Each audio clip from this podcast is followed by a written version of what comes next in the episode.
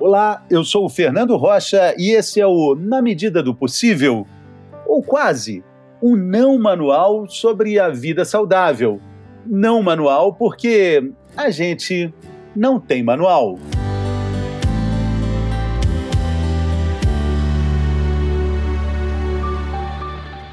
O conhecimento nunca teve um prazo de validade tão curto como agora. Essa é uma época hostil da história Estamos em desacordo praticamente sobre tudo, na política, na cultura, no esporte e até mesmo na comida. Essa é a síndrome da desconexão. Pensamentos tóxicos fazem mal para a saúde. É urgente pensar com pensamentos diferentes. É urgente entender os cinco P's da medicina do futuro, que é preditiva, que tem prevenção, personalização, é proativa e também tem parceria o médico na mesma altura e no mesmo barco que o paciente. Na medida do possível, eu peço permissão para incluir mais um P nessa lista tão grandiosa, P de Pedro Chestatsky, neurologista e autor de todas essas considerações que eu disse anteriormente e que servem hoje como um farol para entendermos esses dias nublados. Seja bem-vindo aqui, Dr. Pedro Chestatsky. Ô, Fernando, é um prazer imenso estar aqui. Para mim é histórico, é meu primeiro podcast. E me chama a atenção o teu preâmbulo, que é perfeito. A tua leitura é justamente o que eu acredito que é essa flexibilidade, essa verdades totalmente uh, instáveis. E para isso é preciso programas como o teu, para que a gente está sempre revisitando a verdade. E é uma honra estar aqui para ajudar nesse processo. Exatamente, é muito bacana. Eu estou muito feliz de ter você aqui conosco para ajudar nesse exercício de entendimento desses dias, né? É, Dr. Pedro Chestatsky é neurologista, mas um, um, um entusiasta é, de perguntas que ainda tem uma resposta complexa, né? E tentando responder essas perguntas, né, doutor Pedro, você enumerou esses cinco P's aí da medicina que apontam para o futuro, não é? Exatamente. São cinco P's. O primeiro P é de preditivo. Né, tipo mãe de né, que prevê as coisas, porque com o advento de algumas tecnologias, hoje a gente pode prever uh, coisas que jamais imaginávamos. Então a gente tem, por exemplo, o genoma, que é a análise genética extraída da nossa saliva, a gente tem o microbioma, que é a análise genética das nossas fezes, e outros omas ou omics, como proteoma, metaboloma, transcriptoma, nomes super difíceis, mas que vocês vão ver, pouco a pouco vão entrar aí no hall de exames eh, que serão no, tão normais quanto um hemograma. Então esse é o primeiro P, de preditivo, de predizer o futuro. O segundo P é de personalizado. Ou seja, Fernando, o que faz bem para ti pode fazer mal para mim e vice-versa, porque as pessoas são únicas.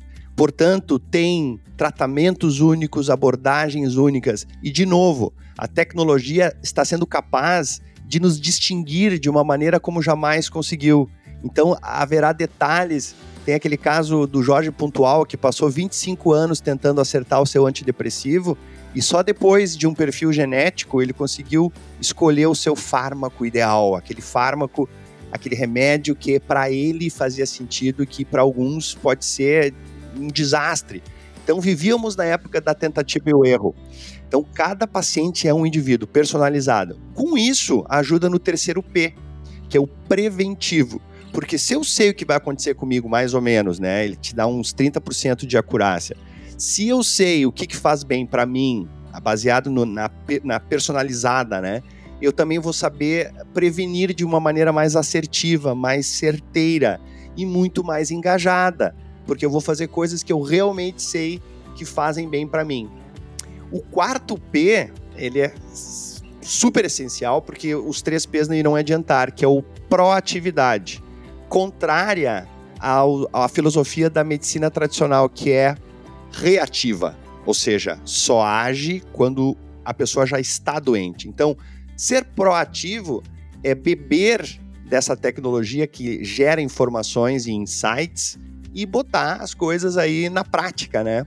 Eu costumo falar muito do MAP, que é uma sigla muito simples: movimento, alimento e pensamento. Pois a tecnologia também serve não só para detectar doenças mas serve para nos engajar na proatividade. Então vamos lá: preditivo, personalizado, preventivo, proativo e tem o quinto P que eu chamo um pouco para mim isso, tá? Porque fui eu que introduzi, até então era 4 Ps quando eu assisti a aula do Leroy Hood lá na Califórnia, era 4 Ps, né? 4 Ps.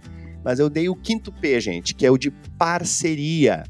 É, eu, por exemplo, nesse momento aqui, no, eu estou aqui no consultório, tá ali guardado o meu avental, eu já não uso ele há um bom tempo porque eu acho que o, o, médico, acho não tenho certeza, o médico ele tem que ser amigo do paciente no sentido não só de, de afeto, mas também de, de postura, uma postura mais horizontal, tal como o Google, o Facebook, todas as empresas disruptivas. Hoje, se tu quiser, quiser falar com o presidente da empresa lá da, da Cisco, por exemplo, tu caminha eh, duas salas e fala, e não precisa seis meses para chegar até o presidente e no médico e paciente é a mesma coisa. O médico está descendo do seu pedestal, daquela coisa do médico sabe tudo, o paciente sabe nada, para uma situação mais equânime, mais bilateral de troca, de parceria, o que eu costumo dizer. Dois indivíduos altamente instruídos, porque o paciente está super instruído hoje com a informação disponível, eles estão discutindo o caso do seu paciente de uma maneira como nunca, uma maneira quase de igual para igual, honesta, aberta. Isso uh, favorece o engajamento, favorece os efeitos de um tratamento. É, um, é uma coisa impressionante o que está acontecendo, o que, a, o que a tecnologia fez acontecer. É muito bacana te ouvir dizer assim, doutor Pedro, que seu avental tá, o seu jaleco tá, tá, tá não está sendo usado, porque isso também é, é, é, uma forma de prevenção de uma síndrome conhecida, que é a síndrome do, do jaleco branco, né? Às vezes o paciente tem medo, é do próprio jaleco. O, o problema está no uso do jaleco e na postura do médico perante ao paciente, né? Perfeito, perfeito. A síndrome do jaleco branco é clássica, né? Que tu vai medir a pressão do paciente e ela tá alta, porque aquele jaleco ele é intimidador. E, e é o, o, último sentimento que a gente quer que exista dentro de um, de um horário tão importante que é o horário da consulta, né? Que por sinal tem se estendido pouco a pouco. Antes as consultas eram de 20 minutos, porque o médico recebia por volume. Isso é outra coisa que está mudando também, a forma de remuneração do médico. Ele vai, tá, ele vai começar a ser mais remunerado por resultado do que por volume de atendimento, porque isso, enfim, convidava o médico a viver da doença e até de maneira inconsciente perpetuar uma doença. Então, isso tudo, gente, é um momento chave na história em que o médico está se reinventando muito interessante também essas, essas perspectivas de pensamento antes da pandemia do coronavírus. Porque é, você já falava isso muito antes, e agora a gente está tendo um exercício também é, de percepção de um tratamento longe dos hospitais, longe até mesmo dos consultórios. Você tem uma visão muito específica também, doutor, sobre o futuro dos hospitais, que são conhecidos centros de disseminação de bactérias e futuras doenças também, dependendo do hospital e dependendo da situação, né?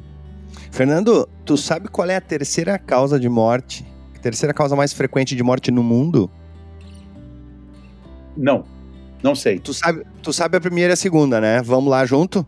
É, eu, eu, eu, eu chutaria o cigarro, o câncer, acidente de trânsito. Isso, coração, né? Mortes por coração, e aí vem de todos esses fatores de risco, como o cigarro, mas a primeira causa de morte é infarto, e a segunda causa de morte é câncer. E a terceira causa de morte é, eles chamam de eventos adversos do hospital, que inclui não só a infecção, mas inclui prescrição errada, troca de, de documentos, pacientes que, que às vezes enfim, são equivocadamente tratados, quedas, etc, etc, etc. Tu imagina, Fernando? Impressionante, impressionante. O, hospital que parecia ser o lugar mais seguro do mundo, hoje é, é, é a terceira causa de morte. Então, a tecnologia está possibilitando que os pacientes sejam monitorados em suas casas em pouco tempo. E o hospital servirá apenas para o último, último, último, último caso. E isso está se vendo já essa tendência com o corona, né? Em que são abertos aí uh, um, um, um, mini hospital no Central Park em São Paulo e também fizeram, acho que no Ibirapuera ou não? Sim, alguns em São Paulo, alguns. É, é, pelo menos três grandes hospitais de campanha para o atendimento de casos moderados é, e, e, não, não graves. Não tem UTIs nesses hospitais de campanha, né? Uhum. Pois veja bem, eu, eu quando escrevi essa reportagem na Zero Hora, que foi publicada aqui, eu fui muito criticado, mas na verdade, se tu lesse a reportagem, o título era O Fim dos Hospitais. Mas se tu lesse a reportagem, tu vê que eu só estava trazendo dados, não é questão de ser uma opinião, é, são fatos.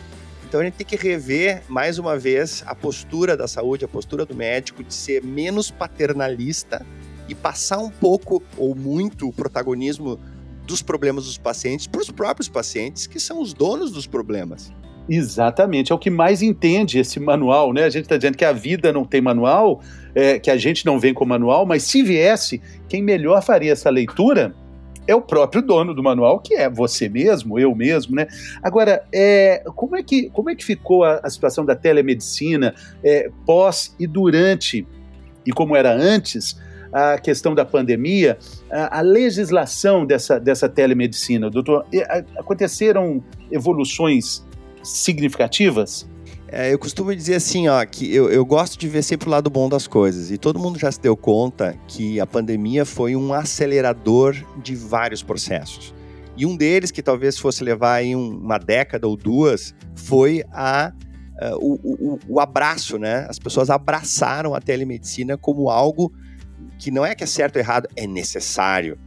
E, e, então, sim, sem dúvida, a legislação abriu essa fenda para essa brecha para a telemedicina e, obviamente, isso vai, eh, vai, vai ficar perpetuado, porque os benefícios são inimagináveis, né?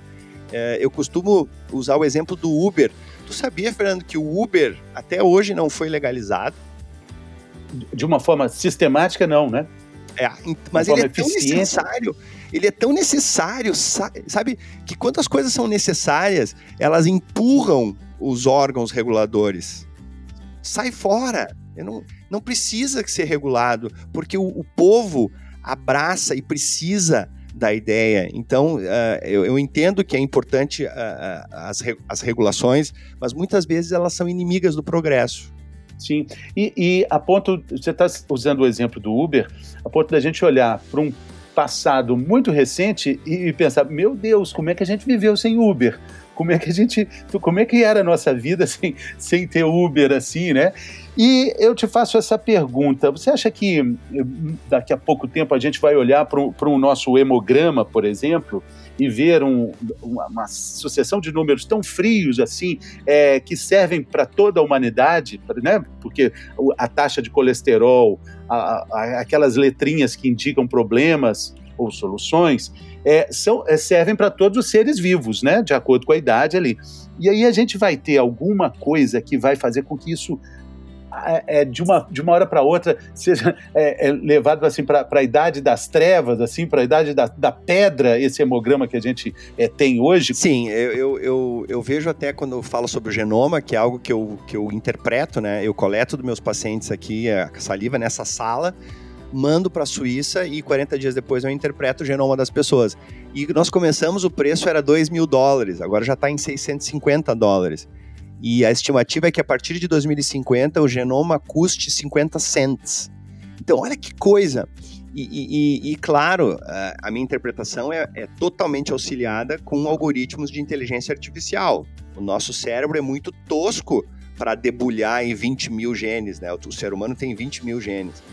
Então, uh, com certeza no futuro os hemogramas também virão mais automatizados e com menos uh, possibilidade de erro, porque nós humanos nós sabemos, nós somos bons em ética, em criatividade, em improviso, em uma série de coisas, mas as máquinas, quando se trata de padrões, elas são muito melhores do que nós para avaliar. Tu imagina assim, quem é melhor uh, para dizer se um nódulo do pulmão do raio-x é ou não maligno? Um radiologista experiente, que no máximo deve ter visto uns 30 mil exames na sua vida, né? Aquele senhor grisalho já, que já viu tudo. Ou um computador em qual foram imputados 30 bilhões de raios-x e ele sabe o que, que é o joio do trigo. Em qual deles tu confiaria mais, Fernando, mostrar o teu raio-x? É claro que é no computador. Sendo que o computador não tem sono, não brigou com a esposa ou com o marido, né? Não tem momentos de, de enfim, que, que o ser humano é muito falho, né? E, e, então, assim, a gente tem que aproveitar a tecnologia porque ela faz bem. Tá. E... Mas, doutor Pedro, tem uma. Você falou do computador e do médico, né? Do, do, do analista já ali, cansado, é, sujeito às intempéries, né? De, que qualquer ser humano está sujeito.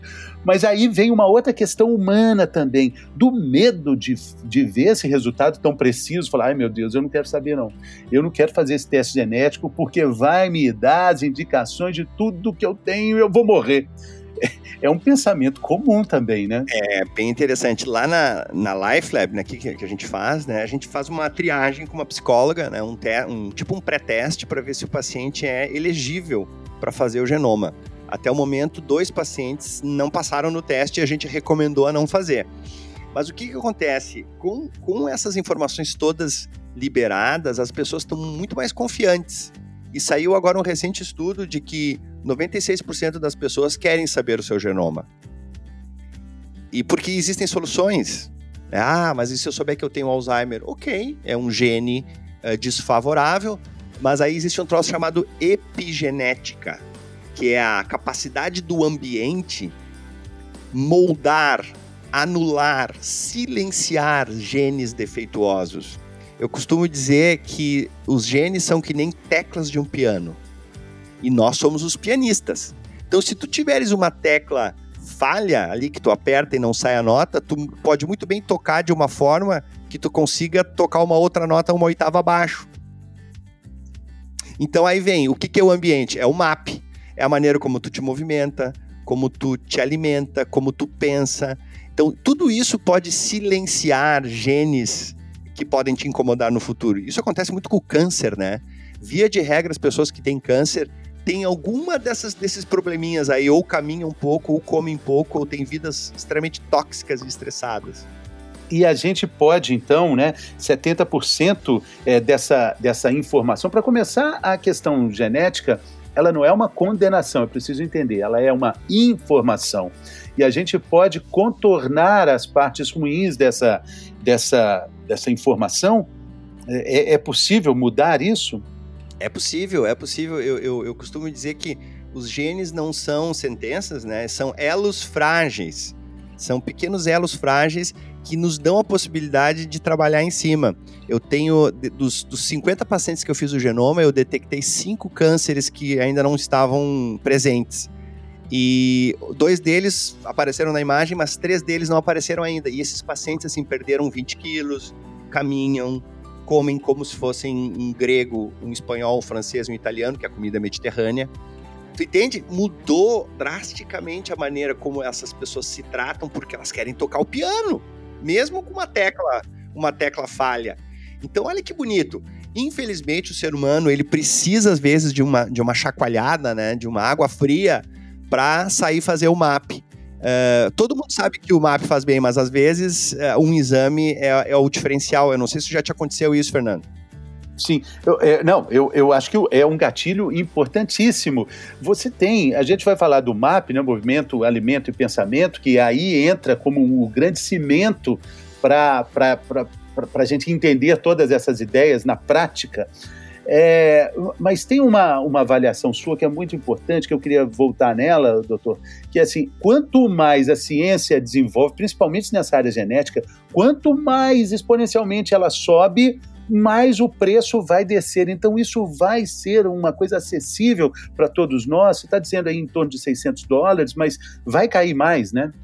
Vai cair mais, porque olha só, a, essa turma que está mais à frente, tá? Eles têm um, uma nova métrica de sucesso é, eles querem ser bilionários. Tu sabe o que é bilionário hoje em dia? Bilionário. Puxa vida, é, é, é muito dinheiro. Não, aí que tá. Eles não querem um bilhão de dólares, eles querem impactar um bilhão de pessoas. Ah. Essa é a nova bem. riqueza, Fernando. A nova riqueza é essa. Então, para isso, olha que bacana. A tecnologia ela é exponencial para cima, mas os preços, os preços estão exponenciais para baixo. Eu falei do genoma, mas há 10 anos atrás era 100 milhões de dólares. Olha que legal, que bacana isso. Então, ah, a própria Big Pharma, né, a indústria farmacêutica, também tem revisto seus preços, que nós né, precisamos dos remédios. E, e os, os preços estão mais transparentes, é, as drogas mais caras estão sendo deixadas de lado em termos de ah, eu vou pesquisar a droga mais cara. Não, vão pesquisar o impacto da vitamina D, vão pesquisar o impacto do, do chá de, de, sei lá, chá de agrião, para, sabe? Vamos tentar usar a, a energia para drogas mais baratas, para que possa bilionarizar as pessoas do ponto de vista de impacto. Então, é, tá havendo essa consciência, os jovens estão muito ligados nisso e a sociedade está mais atenta a esses abusos. Por exemplo, não faz sentido tu vender o teu apartamento, o teu carro, todos os, as tuas, dilapidar teu patrimônio por uma droga anti-câncer que vai te dar seis semanas de vida. Mas o que é isso? Então agora existe uma nova onda de que o preço de um remédio vai ter que ser proporcional à sua eficácia. Olha que legal. Muito importante. Então, então o que, que as indústrias eh, vão pensar? Puxa vida, não vamos mais uh, cobrar 3 milhões de dólares por um remédio, porque, uh, enfim, ninguém vai comprar. Eu acho que deve haver esse controle, porque, gente, o consumidor somos nós, nós é que temos que ditar o mercado, não o mercado ditar o que nós temos que utilizar. Não pode ser top-down, tem que ser né, de cima para baixo, de baixo para cima. Se o consumidor, por exemplo, exigir que quer comer mais vegetais e comida mediterrânea, os restaurantes vão atrás disso. Nós não podemos simplesmente in, ser impostos uma, uma, uma mentalidade para comer, para se movimentar e para usar remédio. Essa é, essa é a grande regularização né, que, precisa, que precisa ser feita, né, doutor Pedro? Para a gente entender a dimensão desse estudo genético é, e, e, como ele é preciso, é, é muito interessante. Eu gosto muito de uma comparação que fala assim: nós somos eu, você, Doriva, que está nos acompanhando aqui na edição, é, 99,9% iguais. Todos os seres humanos têm essa semelhança, e o que sobra é esse mar, esse oceano de diferenças, doutor. Incrível. É, e, e o genoma é justamente essa lupa que olha para esses 0,1%. Que interessante. Então, por isso que eu e tu, Fernando, e, e, e, o Doriva também, nós mais ou menos sentimos fome ao mesmo tempo, nós dormimos todos os dias mais ou menos no mesmo horário, porque a gente é bem igual nesse sentido. Mas essa coisa que só tu tem e eu tenho é, é, é atribuída a 0,1% do meu genoma. E olha só que diversidade isso já, já gera, né? A gente tem Impressionante. quase 8 bilhões de pessoas no mundo e tu nunca vai encontrar alguém exatamente igual. É impossível.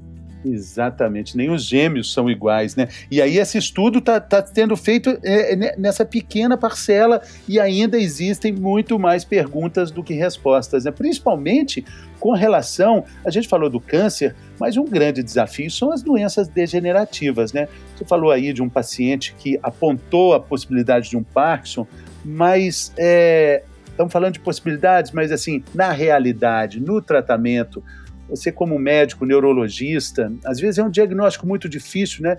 Existem é, a lista das doenças degenerativas é uma lista imensa e triste.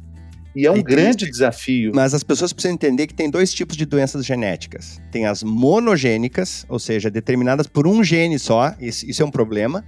E, mas tem as poligênicas, que tem que ter a combinação de vários genes defeituosos para que dê problema. Eu, eh, é óbvio que as doenças poligênicas elas são muito mais amigáveis, porque são mais chances de o ambiente mudar vários genes. As doenças monogênicas, elas são difíceis de escapar dessa, né, vamos dizer, desse, é, desse, desse, destino. Dessa sentença, do destino. Essa, essa dessa sentença, mas não é impossível. O ambiente pode, por exemplo, atrasar o aparecimento, retardar o aparecimento da doença. Claramente, a doença de Huntington é um exemplo. Mas a doença de Parkinson e a doença de Alzheimer, algumas formas, sim, podem ser não só amenizadas, mas suprimidas, levando o paciente a morrer por outras causas antes que a doença aconteça. Sim, o mesmo acontece também com a ELA, esclerose lateral. Perfeito. Todas as doenças neurodegenerativas, graças a Deus, apenas menos de 5 a 1% delas são genéticas. A maior, a maior parte delas tem a ver com uma certa vulnerabilidade, mas tem muito, mas muito a ver com o ambiente. Uh, o grande exemplo é o autismo, né? O autismo, essa explosão do autismo, que coincidiu com a explosão das cesáreas, das comidas enlatadas, industrializadas, dos fast foods. É, é uma associação, não se provou se é causa ou se é efeito, mas a gente tem que olhar com muito cuidado esses dados. Exatamente. Tenho feito várias entrevistas nesse tempo de, de pandemia e várias pessoas de diversas áreas é, médicas dizendo: olha, quer cuidar da sua saúde? Olha para o seu lixo. Tem mais casca ou tem mais caixa?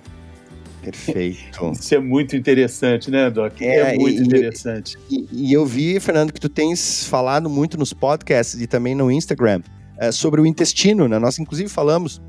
E, e, e, o, e o intestino é realmente assim, ó, é, um pilar da medicina é, que existe antes e depois do conhecimento do intestino. Eu não vou falar muito porque já foi falado, mas olhe também para a maneira como você faz cocô, o cheiro do seu cocô, a frequência que você faz cocô, enfim, coisas que têm a ver com o intestino, porque ele é o portal, o intestino é por ali que entra a inflamação, que é a bola Exato. da vez. Exatamente. Agora, é, a, a, gente tem que lutar contra ela, né? Todos contra a inflamação, né, doutor? Isso, Agora, porque ela bota, porque ela bota fogo nos genes. Ela abre, ela abre o, o espaço para os genes tomarem, os genes ruins, né, tomarem conta. Aí é um grande problema, né? É, é terrível. Agora, nós temos um outro instrumento poderoso, que esse é parte do seu trabalho diário, que está ali esperando para ajudar a gente, que é o cérebro, né? O cérebro, a cada vez, pesquisas mostram como ele tem capacidade para interferir na nossa própria dor, nos nossos sentimentos negativos, mas parece que hum, é muito difícil lidar com isso. Eu confesso a minha incapacidade de controlar o poder do meu cérebro, dos meus pensamentos, dos meus sentimentos. É, mas o que um neurologista pensa sobre isso? É, como é que a gente pode usar essa ferramenta poderosa a nosso favor, doutor? Primeiramente, o que eu digo é mimar o cérebro. Sabe quando a gente está apaixonado por alguém, que a gente abre a porta do carro, depois no restaurante a gente pede o um prato bacana, a gente cria um, um, um clima para essa pessoa que a gente tanto ama, especialmente nos primeiros encontros, né, Fernando? Então, é, é, isso que a gente tem que fazer com o nosso cérebro: abrir a porta do carro, dar bastante água para ele, dar bastante gordura, porque o cérebro, 90% é água e gordura. A gente precisa dar vitaminas que estão nas saladas. As saladas diversificadas com todas as cores, elas têm vitaminas de A a D. É um pacote completo com antioxidantes que evitam a deposição dos radicais livres nos neurônios, que são as células cerebrais também tem anti-inflamatórios, acabamos de falar, a inflamação também contamina o cérebro e faz com que a gente tenha o que a gente chama de cérebro nebuloso, ou foggy brain, mas também nos induz a ter ansiedade, autismo, depressão, Alzheimer, Parkinson, esquizofrenia. Nossa, o ambiente manda muito uh, na qualidade do nosso cérebro, porque o nosso cérebro é como se fosse o nosso coração, o nosso pulmão e a nossa carne aqui da coxa ela é corpo e o corpo precisa ser bem tratado. Não só da parte de, de, de alimentos e, e insumos, mas também de movimento. A única coisa que previne Alzheimer, não sei se você sabe, Fernando, que está comprovada, é caminhar. Sim, porque daí tu oxigena, tu leva mais oxigênio para o cérebro, porque tu tá bombeando mais o teu sangue, tu, tu libera substâncias, é, algumas impronunciáveis, tá? Que eu não vou dizer aqui, mas BDNF, serotonina, noradrenalina, dopamina, ocitocina, é um caminhão, é, um, é uma sinfonia de, de, de, de, coisas boas. A meditação, por exemplo, aumenta o hipocampo, que é aquela zona que é primeiramente afetada no Alzheimer. Ela aumenta a substância cinzenta, ela diminui o cortisol, que é o hormônio do estresse, que, que destrói as nossas células, porque aumenta a frequência cardíaca né? o cortisol aumenta a pressão, pois a gente reduzindo o cortisol, a gente tem todas essas benesses, o nosso, o nosso pensamento fica mais claro, a gente tem um troço chamado jejum intermitente, que foi publicado agora no final do ano, que é um verdadeiro disruptor do bem para o nosso cérebro, porque as células cerebrais elas saem da sua zona de conforto e se revitalizam ao ficarem 16 horas sem comer. Olha que interessante. Coisas que, que tu poderia pensar, puxa vida, mas meu cérebro precisa de comida, meu cérebro precisa de açúcar. Não precisa nada. O açúcar é neurotóxico. Então, todos esses pilares, Fernando, que a gente aprendeu na faculdade, estão caindo por terra. E o cérebro, eu diria, ele tem, ele é promissor. Ele só não tem que se meter a fazer o que os computadores fazem melhor.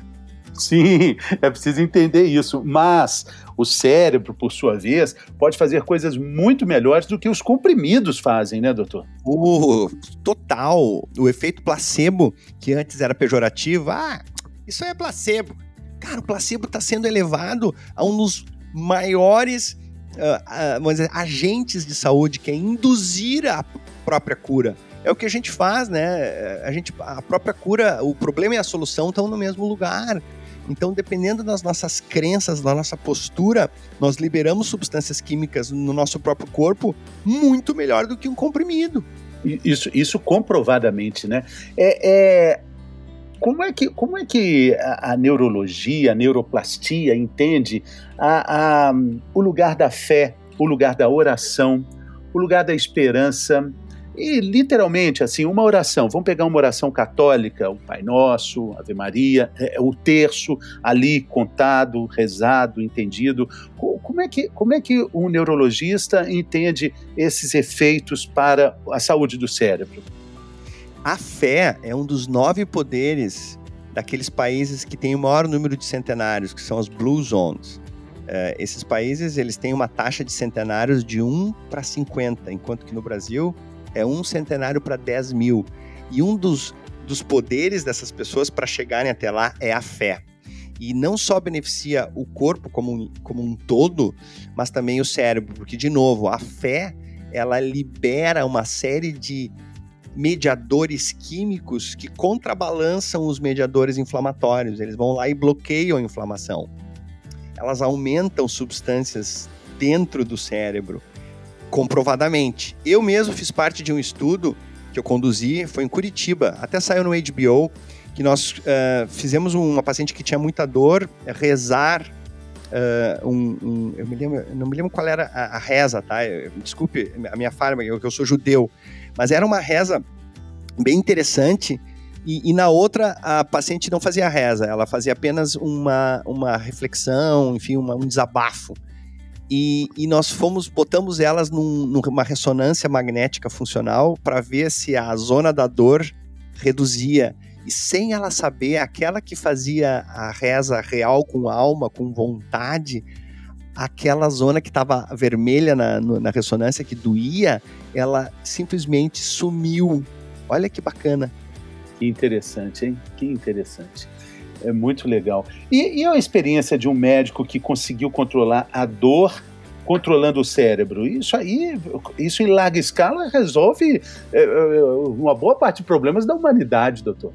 É, é o Moscovitz. Moscovitz teve uma lesão intratável na coluna porque ele sofreu um trauma e ele vivia com dor. Ele passou 13 anos com dor até que ele desenvolveu um método em que ele começou a adestrar o próprio cérebro todo, toda hora que ele tinha picos de dor, ele criou no, no computador um, uma figura que aparecia o cérebro pegando fogo e o fogo ia diminuindo, assim, em questão de 15 segundos. Então ele, ele tinha aquela dor, ele olhava e aquele fogo diminuía e a dor diminuía. Ele começou a fazer isso uma, duas, três, quatro, cinco. Começou a fazer às vezes 30 vezes por dia, até que depois de seis meses a dor evaneceu, foi embora. Porque a gente tem que entender que a dor Fernando, é um sinal de alerta que o nosso cérebro nos dá para dizendo que tem perigo nas redondezas. Por exemplo, a dor do parto, ou, desculpe, a dor do infarto, ela salva a nossa vida. A dor do, a dor do parto nos avisa que a gente tem que ter cuidado na hora do bebê nascer. Ou seja, são dores úteis, tá? Dores, e a dor informações. crônica é, são informações que, que feedbacks que nós temos. Só que a dor crônica ela é inútil, ainda não se sabe o porquê. Qual é a conclusão? O cérebro está equivocado. E para a gente desequivocá-lo, ou seja, reensiná-lo, reorganizá-lo, a gente tem que ter técnicas de adestramento ou é, que a gente faz lá na Nemo, né, que é um outro projeto que eu tenho, que é de estimulação elétrica transcraniana para reorganizar esse cérebro. um dos casos que mais responde ao tratamento com estímulos elétricos uh, dados no escalpo aqui, são quase imperceptíveis, é o retorno dessa, dessa, desse equívoco que é a dor crônica. Toda dor crônica é inútil, ela não tem uma função biológica. Puxa, isso aí é, é a solução. Me veio aqui a, a, a, clássica dor crônica da fibromialgia, que a pessoa, para ter o diagnóstico, passa por 10 médicos de especialidades diferentes e muitas vezes não cura, só controla isso, né? É, é, é triste é, a sina dos pacientes com fibromialgia, porque, via de regra, eles são operados na ingenuidade, muitas vezes, né? E, na tentativa de ajudar, alguns médicos operam, ah, quem sabe não é coluna, quem sabe não é isso aqui que está então, quase todos os pacientes de fibromialgia têm várias cicatrizes, né? Quando na verdade o problema é lá em cima de um cérebro que comprou uma ideia que não é real, não existe perigo ali. Não é um cérebro, é, não é um cérebro que está doendo para que o paciente vá ao hospital e se salve. Não, é uma dor que, que, que só atrapalha, né? Os pacientes ficam em casa. Então, essa é uma das patologias mais que mais se beneficiam desse treinamento do Moscovitz, né, de, de adestramento do cérebro, de saber que está tudo bem, mas tem que repetir, é que nem estudar para uma prova. Né? Quando tu vai estudar para um concurso, tu tens que estudar todos os dias um pouquinho para aquele troço entrar na, na, na, tua cabeça. A plasticidade cerebral, ela ainda não é assim, né? não inventaram ainda uma forma de tu ler um livro em, uh, em 10 segundos. Então tu tem que ir fazendo a coisa repetida.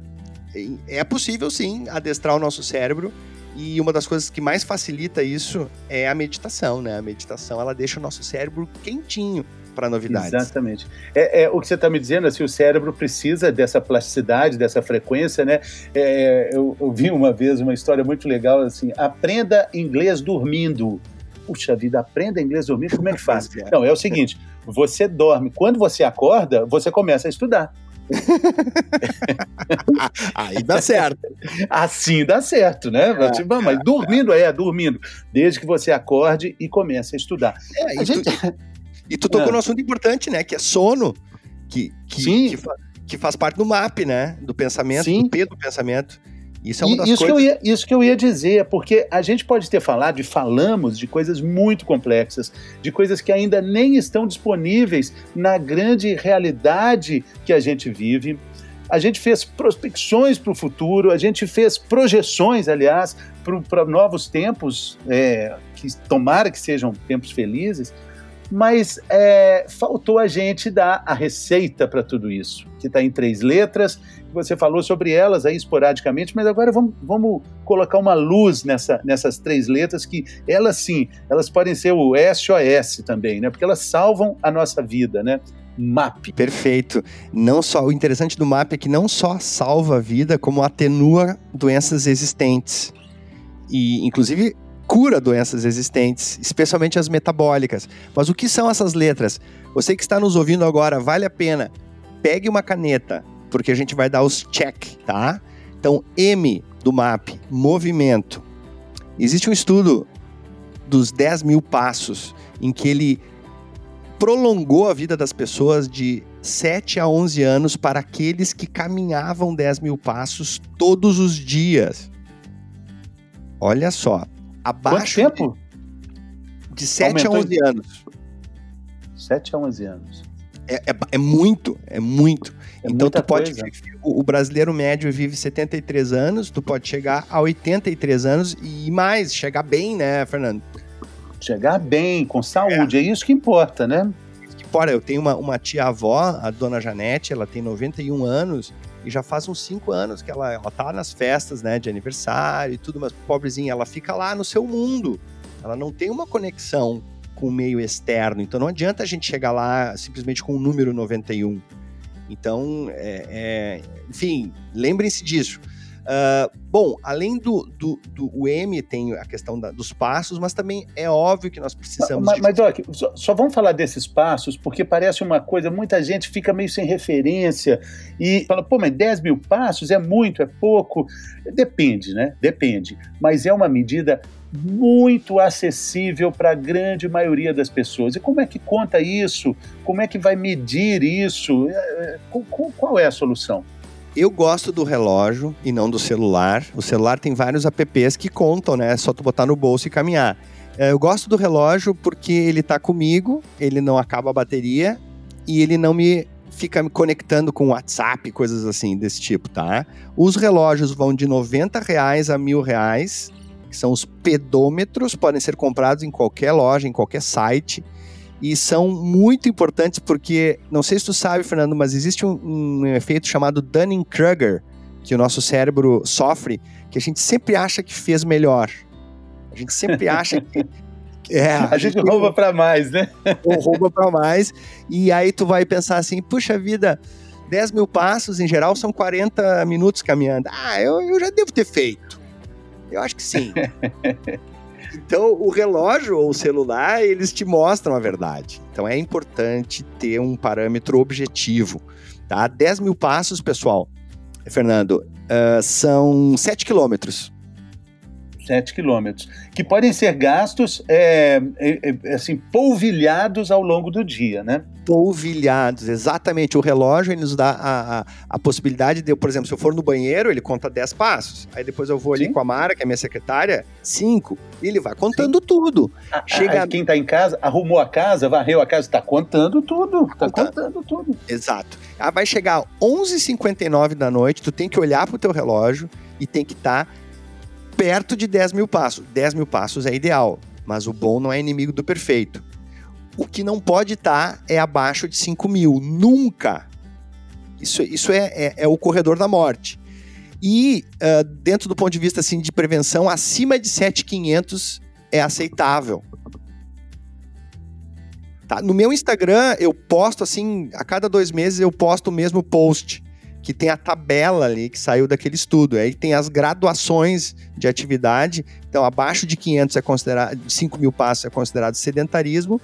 Acima de 7.500 é uma atividade moderada e 10 mil passos é top. Acima de 12.500 também é uma, é uma coisa assim que eleva o sujeito para uma outra dimensão da saúde. Exatamente. É, só falando também, existem outros dispositivos que não são nem o relógio, nem o celular, que você coloca no cinto. O celular, às vezes, para a mulher levar no bolso, fica mais difícil, porque a mulher acaba carregando mais o celular na bolsa. Mas existem esses pequenos dispositivos que ficam assim na, na, na barra da calça, assim, você pode colocar é um, um, uma, pequena, uma pequena interferência no seu vestuário que vai fazer essa medida, vai ter isso é, vai ter isso contado. É impressionante essa medida dos 10 mil passos, porque em 10 anos, quase 10 anos apresentando um programa de saúde e qualidade de vida, eu nunca vi ninguém, nenhum especialista de diferentes áreas contestar esse número que mede a dobra da qualidade de vida, ou seja, da, do sedentarismo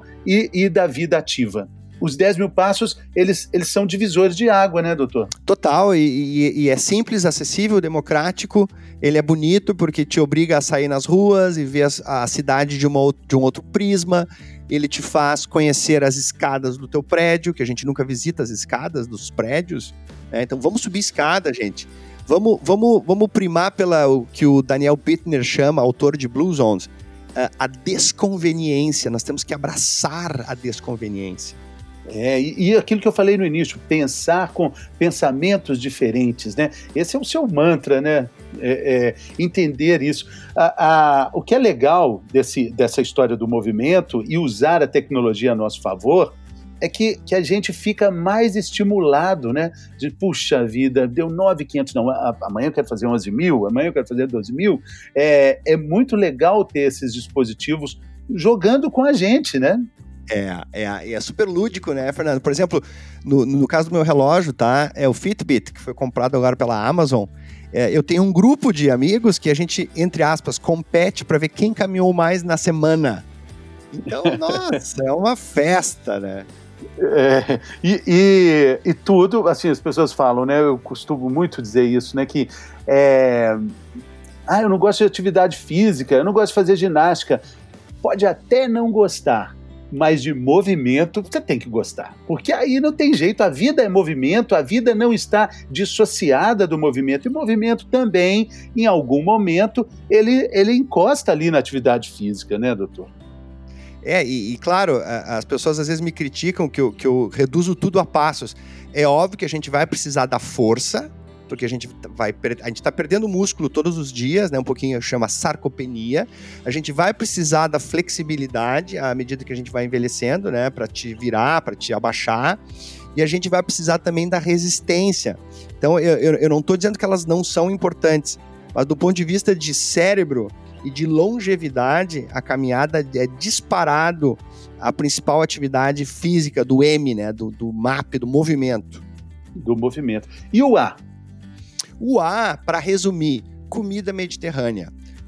Digitem no Google. Vejam como os gregos, os italianos, os franceses e os espanhóis comem. Por quê? Eles têm um menor índice de doenças neurodegenerativas, de infarto, de estresse, menor índice de depressão, tá tudo mais baixo lá para aquelas bandas. Claro, porque a alimentação deles beneficia muito o nosso corpo, inclusive o cérebro, que ela é rica em vegetais, ela é rica em gorduras boas, ela é rica em polifenóis que estão nas frutas e nos vinhos. Ela é extremamente. Uh, uh, as, as pessoas moram juntas, umas perto das outras, então elas têm muita integração social, elas caminham o dia inteiro. Lá na Blue Zones, eles têm que pegar lá o, as cabras para comê-las e pegar o seu leite, o seu queijo. Queijo de cabra é o melhor queijo que existe porque é orgânico, mas elas têm que ir lá no penhasco e descer e subir, descer e subir. Então, olha, é um, uma inspiração a comida mediterrânea. É, Exatamente. Que, claro, nós fizemos outro Elixir, né? Que para quem quiser, vá lá no teu Insta ou no meu, que são os probióticos, é, que são o, o exponente máximo do, do, dos amigos do intestino. Que são as bactérias boas que também blindam o nosso intestino contra a inflamação. E que é muito fácil de fazer. Não precisa ser nenhum milionário, ao contrário. É uma garrafa de, de um pote de vidro a, a, a, sal e água e um vegetal dentro. Então, é, essas é, coisas. É absurdamente simples. É, a gente até fica desconfiado, né, Fernando? é absurdamente simples. Água, meio litro de água, duas colheres de sal, o vegetal cenoura, beterraba, brócolis, couve-flor, um gengibre, um alho, uma cebolinha para dar um tempero. Tempo, 14 dias e pronto, tá feita a mágica. Por sinal, como é que estão, como é que tá essa delícia dos teus probióticos, as imagens? Avassaladoramente, indo muito bem. Muito Maravilhosamente bom. bem. Agora, Doc, me veio isso aqui na cabeça.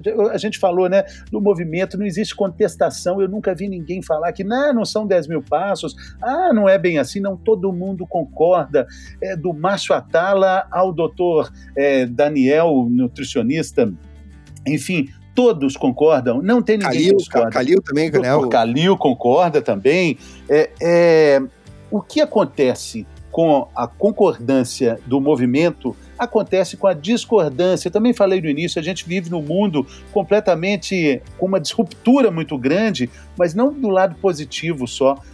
Ruptura de ideias, principalmente na comida. Por que, na sua opinião, existe tanta divergência com relação ao que é certo e o que é errado na nossa alimentação?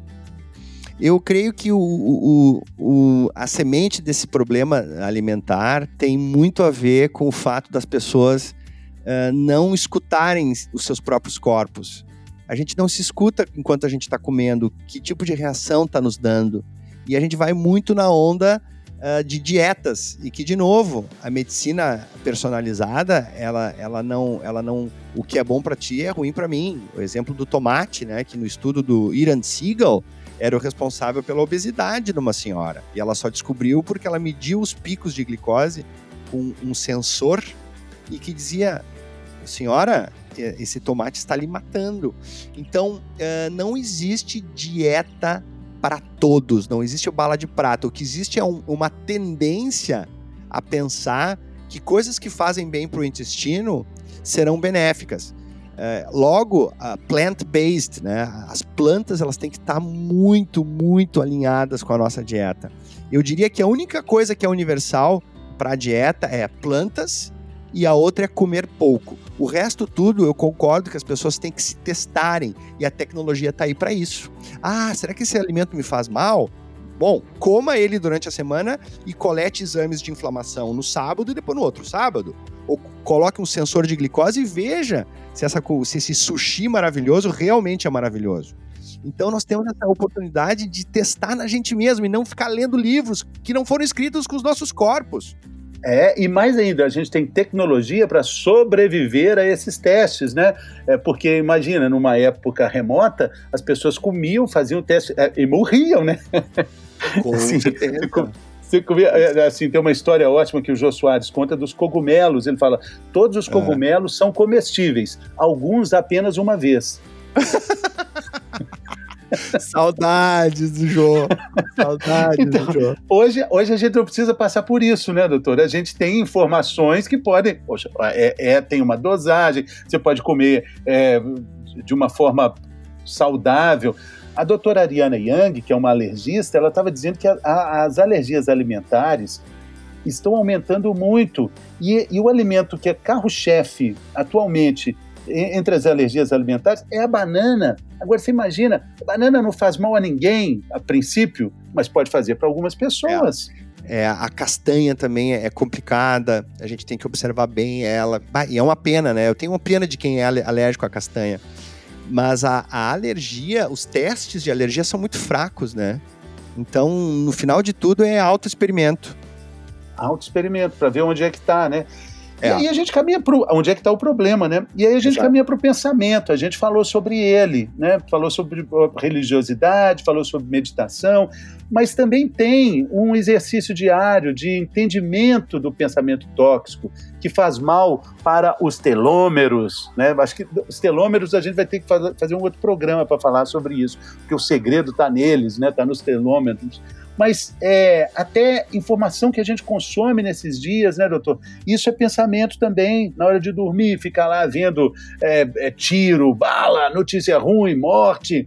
Puxa vida, o que, que a gente está colocando para dentro? É, é o, o MAP, na verdade, deveria ser PAN, o pensamento é o principal, tá?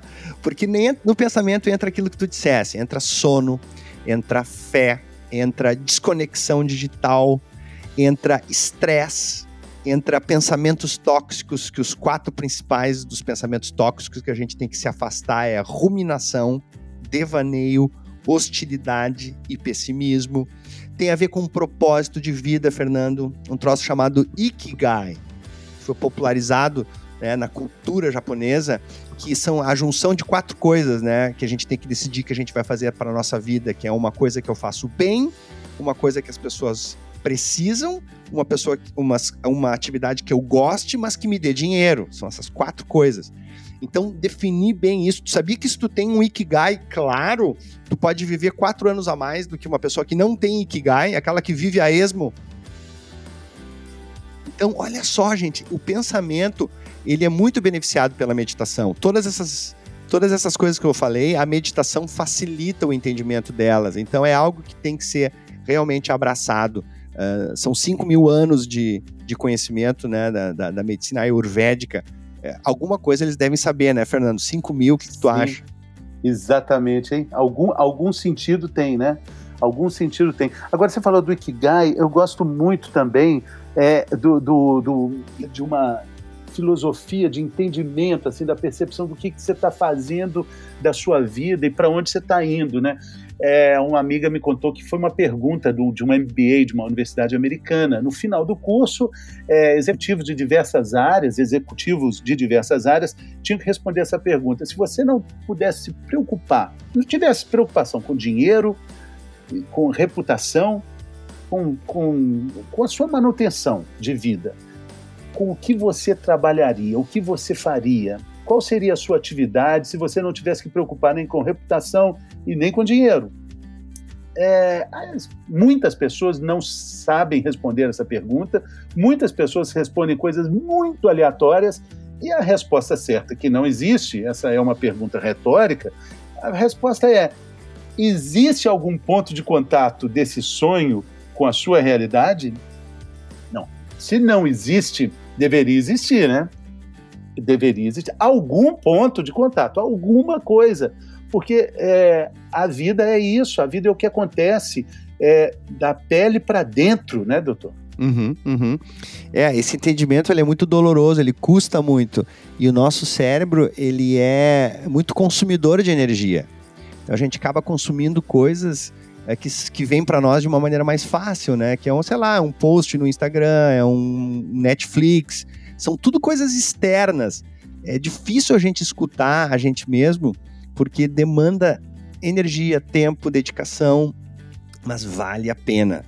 Eu não sei qual é teu grau de familiaridade, Fernando, com, não digo meditação, mas momentos de contemplação e de silêncio. Tu, tu, tu, tu costuma ter isso na, na tua vida diária? Eu, eu, tento fazer um encontro diário comigo mesmo. Eu tento marcar na minha agenda um encontro diário comigo mesmo. Mas eu tenho faltado tanto, doutor. Tem, eu, não tenho. Não tenho me encontrado comigo, sabe? Eu, eu ouvi esse, esse conselho da minha queridíssima Mari Ferrão e ela, ela também falou isso, que ela, ela entrevistou alguém que falou da importância desse encontro que a gente tem que ter conosco, desse, desse ouvido ao silêncio, mas eu não tenho sido frequente. Mas sabe, Fernando, que o bom não é inimigo do perfeito. E, e às vezes, é, esses dias eu fiz um, um, um, exercício de mindfulness, que é de pensamento no presente pleno. E eu vou, eu vou propor aí para as pessoas esse desafio. Olha só, peguem uma garrafa de vidro, tá? Com, com, com um bico, né? com uma boca fina, estreita, e peguem um galão de água de 5 litros e tente encher essa garrafa ou várias garrafas. Eu, eu, botei cinco garrafas, que eu uso muito garrafas de vidro em casa, que eu boto água filtrada. Mas não tinha água filtrada, eu comprei um galão de 5 litros. E tente mirar aquela água que cai do galão dentro da garrafa sem molhar a mesa. Aí tu faz uma vez, aí tu faz duas, é a precisão do movimento, o cuidado, aquela coisa tu não pode porque, ah, tem que botar numa mesa assim, ah, daquelas mesas assim que não pode molhar, entendeu? Para te dar ainda mais o comprometimento. Aquilo ali, tu sai dali realmente é, super in, de encontro contigo mesmo. É, é, um, é um baita exercício, viu, Fernando? Interessantíssimo, interessantíssimo. É, é, e, e é, é, um momento que você não pensou em nada além da mira ali, né, de acertar, né, e fez um, uma higienização de pensamentos que poderiam não ser tão legais, né? É porque te obriga a, a pensar no presente. O problema do cérebro humano é que ele inflama muito ao pensar no passado, que é depressivo, sempre depressivo, ele é cinza, e é, é muito. Uh, e, o, e o futuro é muito vermelho, é muito perigoso, né? A nossa amígdala toma conta. Então, quando tu tá ali no momento da, da, da, da, na mira da garrafa, se tu pensar no passado ou no futuro, a água escorre. E o que é a vida se não esse momento que a água entra na garrafa, né? Porque antes não é a vida, depois a água já entrou, também não é a vida. A vida é isso, né? A vida é todo dia isso, agora, esse momento, esse momento. Se a gente pensa assim, dia após dia, momento após momento, fica naturalmente mais fácil. E eu acho que essa é a, essência de tudo complicado que a gente falou, quer dizer, complicado entre aspas, porque a ideia é que tudo fique descomplicado para a gente viver melhor, né, doutor? É, eu gosto muito do, do, do, princípio de que o bom não é inimigo do perfeito. Então, eu não vou fazer um map 100%, ninguém faz, nem o cara que mora lá na, nos povos mediterrâneos, mas a gente faz ali uns 60%, uns 70% que sim, fazem toda a diferença. É muito importante e muito inspirador o que Nassim Taleb uh, deixa nos seus livros, especialmente no livro Antifrágil, que é o tentativa e erro. O tentativa e erro é o único caminho para uma vida plena, porque cada um tem a sua resposta aos alimentos, aos movimentos e aos pensamentos. Então a gente tem que tentar e errar para acertar e sintonizar da maneira mais precisa possível. Tentativa e erro. Um dia de cada vez, mas todo dia. Doutor, muito obrigado pela gentileza dessa conversa, pela generosidade dessa, dessa distribuição de conhecimento mais uma vez, um grande prazer estar conversando com você, viu? Muito obrigado. Para mim foi histórico e, e muito significativo uh, dentro da minha vida ter conversado contigo esse, esse, nesse formato. E te agradeço por lembrar do meu nome e outros virão, outros podcasts virão. Claro, com certeza, doutor. Saúde aí, muito obrigado. Imagina, obrigado a todos. Tchau. Tchau, gente.